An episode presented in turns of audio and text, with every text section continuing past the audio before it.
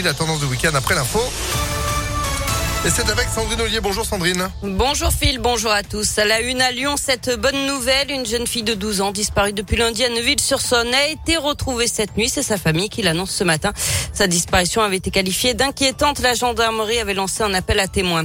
Autre bonne nouvelle, le prix du gasoil va baisser de 35 centimes le litre à partir de lundi dans les stations-service de l'enseigne Leclerc. C'est ce qu'annonce ce matin son PDG, Michel-Édouard Leclerc sur BFM. Et selon lui, les autres stations devraient elles aussi baisser leur prix puisque le marché est en train de se retourner. En attendant, aujourd'hui et demain, c'est Casino qui propose le carburant à 1 euro sous forme de bon d'achat à condition de faire au moins 100 euros de course ensuite.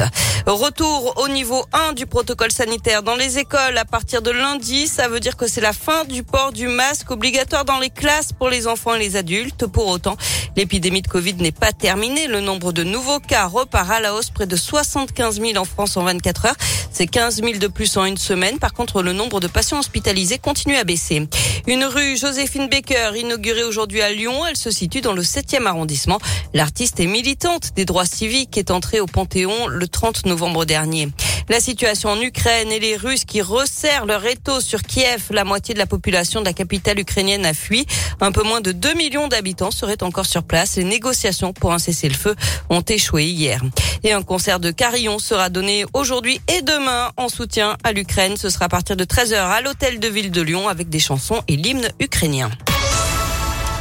On passe au sport avec du basket. Cruelle soirée européenne pour la Svel masculine et féminine. Les garçons ont perdu hier soir l'Astrobal en Euroleague contre Vitoria. Défaite de 3 points seulement 69 à 72. De leur côté, pour leur première à ce niveau en Eurocoupe, les filles de Pierre Vincent ont été battues par les Turcs de Mersin en quart de finale aller 64 à 77. L'entraîneur reconnaît que ses joueuses sont déçues et que les Turcs sont redoutables, mais pour lui, il reste de l'espoir avant le match retour. Oui, bien sûr, bien sûr. Euh, c'est perdre. Hein. Mais euh, moi, je, regarde pas ça. Je regarde, euh, comment dire, le contenu. Et sur le contenu, je sais qu'on a matière à aller chercher des choses. Elles mettent beaucoup de pression défensive, sont super agressives, super athlétiques. On n'a pas l'habitude de jouer ces équipes-là. Et nous, on n'est pas assez précis et assez patient. Et donc, on a perdu les balles et ça nous a coûté cher derrière. Et il faudra donc remonter 13 points de retard lors du match retour jeudi prochain en Turquie pour se qualifier pour les demi-finales. Du rugby ce soir, le tournoi à destination, la France invaincue poursuit son rêve de grand chelem au Pays de Galles, ce sera à 21h.